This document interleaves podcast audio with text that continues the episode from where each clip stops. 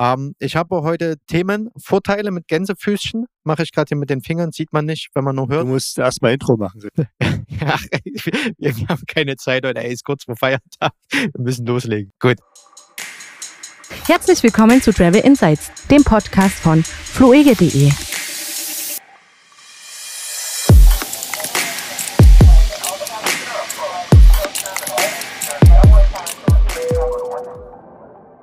Also, herzlich willkommen zur 36. Ausgabe unseres Podcasts von fluege.de Travel Insights. Der Name ist immer noch sperrig, aber die Inhalte, die sind nicht so sperrig, die sind aufgefrischt. Mein Name ist Kevin, ich freue mich, dass ihr wieder mit dabei seid und am anderen Ende der Leitung ist Frank.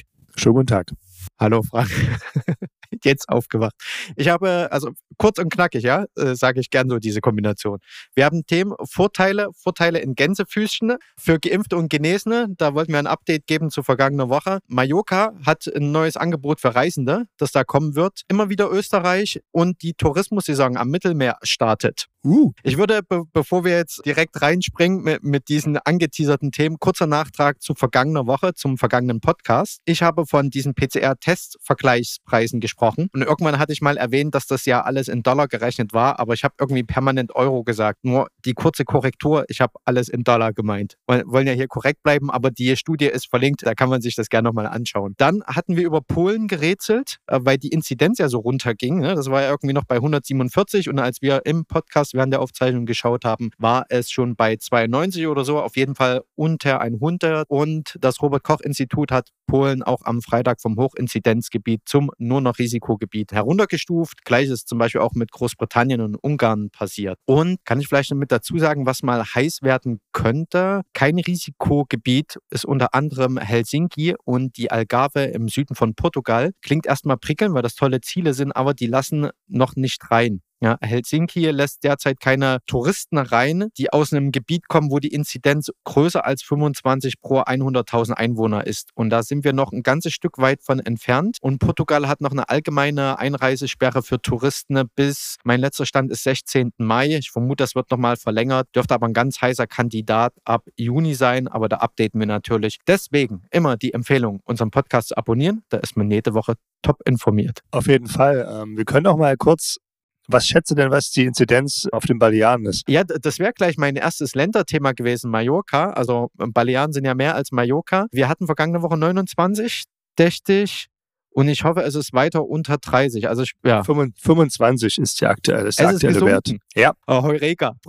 ja, es ist jetzt deutlich nach, also deutlich nach unten gegangen. Und ja, jetzt seit der, seit der letzten Sendung ist es jetzt auch konstant unter der 30. Und ja, also sieht weiterhin gut aus, können also weiter konstatieren, der Tourismus scheint keine negativen Auswirkungen auf die Fallzahlen zu haben. Ja, und die Regierung dort möchte auf jeden Fall noch mehr seinen Kunden oder seinen Touristen anbieten. Ist halt, Tourismus ist, ist die, die größte Branche auf den Balearen, macht ja auch Sinn. Laut Medienberichten soll es in Zukunft eine Rückreiseversicherung für deutsche Urlauber geben. Das Ganze gehört zu so einem Safety Pack, wie man das nennt. Das soll am 23, vom 19. bis 23. Mai noch konkret vorgestellt werden. Da gibt es so eine Tourismusmesse in Madrid. Da würden wir dann natürlich auch nochmal updaten, aber es gibt schon so eine Sneak Preview sozusagen, wenn man möchte, was was, das enthalten wird. Also, du bekommst diese Versicherung, ja, muss etwa der Flug umgebucht werden, zahlt das die Versicherung, genauso wie den Rücktransport im Notfall. Bis zu 15.000 Euro werden so pro Urlauber dann abgedeckt und auch ein Übersetzer vor Ort sei wohl inklusive. Ja.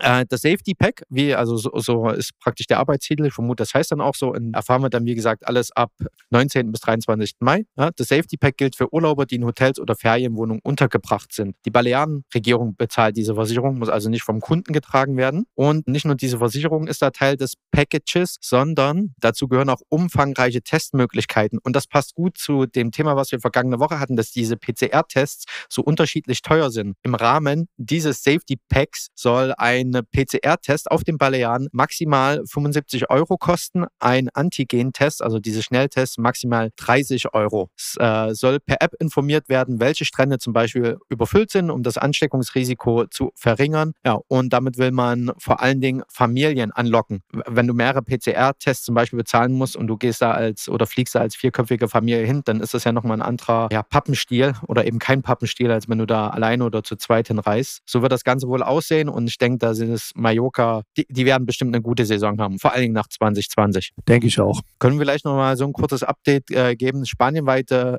Notstand lief am 8.5. aus. Wir haben heute Aufnahme 12. Mai. Der Podcast wird voraussichtlich am 14. Mai veröffentlicht. Also seit äh, vergangener Woche ist der Notstand aufgehoben worden. Allerdings gibt es noch die Ausgangssperre von 23 Uhr bis 6 Uhr. Und in Gastronomie bleibt wohl auch noch bis mindestens 23.5. geschlossen. Außenterrassen dürfen täglich, jetzt wohl ununterbrochen, bis 22.30 Uhr geöffnet bleiben. Vorher hatten wir das ja mal, dass sie erst ab 17 Uhr öffnen dürfen, jetzt wohl ununterbrochen. Ja, das ist mein Update zu Mallorca. Ja, das klingt doch schon mal alles sehr vielversprechend. Ja, damit wir es ein bisschen bunt und aufmerksam, äh, unsere Zuhörer aufmerksam halten, bringen wir jetzt nochmal zurück zu dem, was unsere Staatsminister und äh, Bundeslandministerinnen beschlossen haben. Was wurde da besprochen? Äh, Vorteile für Geimpfte und Genesene wir, wir hatten schon mal kurz untereinander gesprochen, wir brauchen da mal irgendeine Abkürzung. Ja? Also du bräuchst Genesene, Geimpfte und kürzlich Getestete, äh, diese Gruppe und dann gibt es ja noch irgendeine Gruppe, die, die sich am besten verhalten haben und als letztes dran sind mit der Impfung. Was ist eigentlich mit dem? Ah, okay, also seit 9.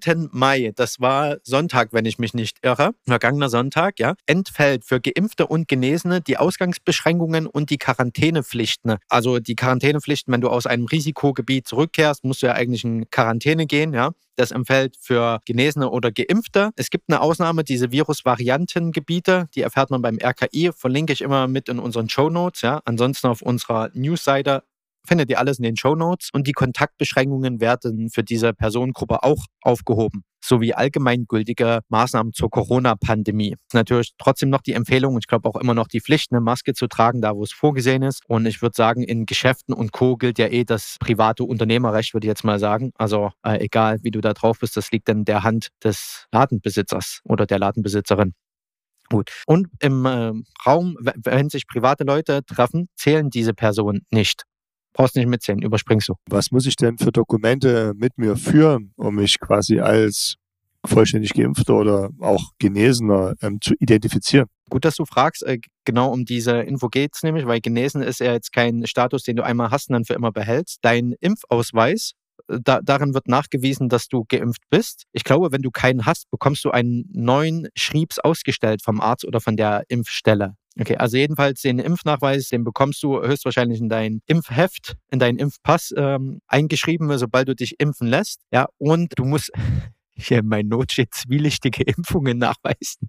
Äh, also du musst zwei, diese zweite Impfung auch nachweisen, ja, und die muss schon 14 Tage Abstand haben. Und dann zählst du als vollständig Geimpfter. Genau, weil dann der Impfschutz ja dann sozusagen erst vollständig greift. Genau, genau. Ein Impfnachweis muss zudem als Beleg auf Papier oder digital auf Deutsch, Englisch, Französisch, Italienisch oder Spanisch vorgelegt werden können. So. Für die Genesene, da gibt es natürlich den Sternchentext. Du musst ein positives PCR-Testergebnis nachweisen können, das mindestens 28 Tage zurückliegt, ja, damit du Zeit hattest zu genesen und höchstens sechs Monate alt ist. Wenn du also vor einem Dreivierteljahr eine SARS-CoV-2-Infektion hattest, dann zählst du nicht mehr als Genesener. Alles klar. Das heißt, da hat man doch eine, doch eine relativ eingeschränkte Zeitraum, ne? fünf Monate sozusagen circa, in dem man als Genesener gilt. Gibt es denn da auch eine zeitliche Beschränkung für die Zweitgeimpften? Das heißt, meine Impfung, also es gibt jetzt schon Personen, die ja zum Beispiel im Januar geimpft worden sind, das ist ja nur schon dann bald wieder ein halbes Jahr her. Gibt es da auch schon sozusagen,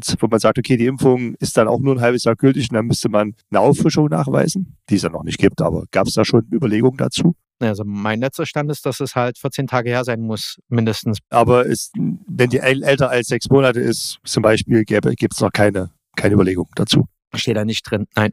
Das war jetzt bloß, genau, das war jetzt bloß die Frage, genau. Du hast den äh, Drosten-Podcast wahrscheinlich gehört. Nö, das war jetzt einfach nur, man muss ja jede Impfung irgendwann auffrischen. Das war also einfach der Gedanke. Wahrscheinlich wird ja auch, mit aktuell gibt es glaube ich noch keine Daten, wie lange so eine Impfung mhm. ähm, anhält, aber man muss ja bestimmt irgendwann auffrischen. Deswegen, weil du das jetzt gerade sagtest, mit Genesen gilt nur ein halbes Jahr und dann wieder von vorne. Genauso muss man ja die, theoretisch die Impfung dann auch betrachten. Ist zwar aktuell noch, ja, gibt es noch nicht genug Daten dazu, aber ich glaube, das wird ja auch noch kommen. War jetzt nur die Frage, ob das schon ein Anwalt bedacht hatte. Nein, nein, nicht explizit angesprochen in diesen Beschlüssen. Tatsächlich, den Podcast wollte ich noch anhören, habe ich noch nicht getan aber Pflichtpodcast auf jeden Fall. Ja. Übrigens, zum Thema noch, es soll einen digitalen Impfnachweis geben, der Kopfpass. Und doppelt Geimpfte sollen quasi mit dieser, ja, mit dieser App dann in Zukunft ihren Impfstatus belegen können. Das heißt, er muss dann nicht sein vielleicht auch nicht vorhandenen Impfausweis mit sich führen. Wer vor der Einführung dieser App bereits schon zweimal geimpft wurde, bekommt dann seinen Nachweis per Post zugeschickt. Datenschützer üben Kritik. Und der digitale Impfnachweis Kopfpest soll in wenigen Wochen in Deutschland verfügbar sein. Also sind wir mal gespannt. Ich habe noch eine Empfehlung, die hat eine Kollegin diese Woche bei uns gepostet, die Website sofort-impfen.de. Und zwar, oh ja, das wollte ich auch noch ansprechen. Ja, da, dann erzählst du. Ich will es ja nicht vorwegnehmen. Nee, nee, nee, nee, nee, erzähl du ruhig, du hast zuerst gesagt. Ja, ich habe mich direkt angemeldet und zwar, so wie ich die Seite verstanden habe, also es ist von einer gemeinnützigen Organisation, also es kostet auch nichts daran teilzunehmen, kannst du dort deine E-Mail-Adresse eintragen und dein äh, Wohnort, die Postleitzahl dazu, ja. Und dann wird genau. wohl, wenn, wenn kurzfristig Impftermine frei werden, wirst du dann benachrichtigt, ob du denn gerne diesen kurzfristigen Termin in Anspruch nehmen möchtest. Also wann wird so ein Fall frei? Zum Beispiel, wenn jemand absagt seinen Impftermin, ja. Und dann gelten wohl nicht mehr diese Beschränkungen für zum Beispiel die Ärzte, dass man halt nach Impfgruppen priorisieren muss, sondern Hauptsache, das Zeug wird verimpft, was da ist. Und deswegen kann man da kurzfristig drankommen. Habe ich mich gestern angemeldet. Die Seite ist, glaube ich, immer noch ein, ein ganzes Stück überlastet und auch die Arztpraxen müssen sich dort wohl anmelden. Ich hoffe, ich habe jetzt meine Hausärzte nicht allzu sehr genervt. Ich habe ihr eine Mail geschrieben und auch mal dort nachgefragt, ob ich mich denn auf eine Art Warteliste setzen lassen könnte und auf sofort-impfen.de hingewiesen, ob das vielleicht was für die Praxis wäre, sich auch dort einzutragen, weil das nimmt wohl auch den Praxen ne, einiges an Arbeit ab, da Termine zu koordinieren. Und also die, sprich, sobald was frei wird bei den Praxen, sind die da irgendwie per Schnittstelle Hersteller. Ich weiß nicht, wie das dann konkret zwischen den Praxen und dieser Website funktioniert, aber verbundene und dann kann der Termin unkompliziert neu vergeben werden und so einen Impfstoff muss man ja nicht verfallen lassen. Ja, genau, deswegen, das ist ein ja, super, super Projekt, muss ich auch sagen. Und genau aus diesem Grund wollte ich es jetzt auch vorstellen. Aber da du schneller warst, besser hätte ich es auch nicht sagen können. Das ist sogar viel schöner gemacht, dass ich es hätte sagen können. ja, äh, okay, dann äh, ich gehe wieder zurück zu Ländern. Ich habe hier noch vier an der Anzahl und dann sind wir auch fast schon durch. Das erste, ich lese immer wieder Österreich und ich jedes Mal bin ich schon geneigt, äh, Österreich als Land Empfehlungen oder was es da Neues gibt mit in den Podcast zu nehmen, aber es sind immer wieder nur kleine News. Das ist so Salamitaktik, was sie irgendwie machen. Jetzt allerdings ab 19. Mai ist wohl offiziell öffnen Hotels, Restaurants, Kultur- und Freizeiteinrichtungen und es gilt dann auch das Ende der Quarantänepflicht für Deutsche in Österreich. Also du kannst als Tourist wieder rein. Wie die konkreten Einreisebedingungen sind, gibt es immer dann aktuell über unsere Shownotes. Da will ich jetzt noch nicht zu weit in die Zukunft reden reden, ist ja noch sieben Tage hin bis zum 19. Mai. Allerdings müssen wir auch noch dazu sagen, Österreich gilt noch als Risikogebiet seitens Deutschlands. Ja? Also unser, das Robert-Koch-Institut stuft Österreich als Risikogebiet ein und deswegen gilt für dich die Quarantänepflicht. Außer du bist äh, Genesener oder Geimpfter, doppelt Geimpfter, mit 14 Tagen Abstand, wie wir es eingangs gerade besprochen haben. Das wird jetzt übrigens für alle folgenden Empfehlungen auch genau das Gleiche gelten. Von daher bitte immer schön auf unserer Welcome Back-Seite über die Shownotes schauen. Da seht ihr dann die aktuellsten Stände. Dann habe ich hier direkt nach Österreich kommt Italien. Äh, dort hast du ja noch diese Kurzquarantäne, ich glaube von fünf oder sieben Tagen, die du machen musst, egal ob du ein negatives SARS-CoV-2-Testergebnis nachweisen kannst. Und das soll wohl jetzt noch im Mai aufgehoben werden so dass also die touristische Saison, würde ich sagen, in, in, Italien ab Mitte Mai, ich vermute, ähnlich wie Griechenland, worauf wir dann gleich kommen, ja, freigegeben wird, eröffnet wird. Auch hier noch der Hinweis, es ist derzeit noch ein Risikogebiet. Und damit kommen wir gleich auch zu Griechenland. Also äh, halten wir es einfach kurz. In Griechenland als EU-Bürger durftest du da eh schon ja, ohne Quarantäne einreisen, musst halt ein negatives PCR-Testergebnis vorweisen oder einen Impfstatus. Also das übliche Spiel jetzt praktisch. Und ab 14. Mai startet aber die offizielle touristische Saison Saison in Griechenland. Also wer Bock hat, ich glaube, das Land ist gut aufgestellt. Es ist noch ein, Griechenland ist seit, äh, ist Risikogebiet.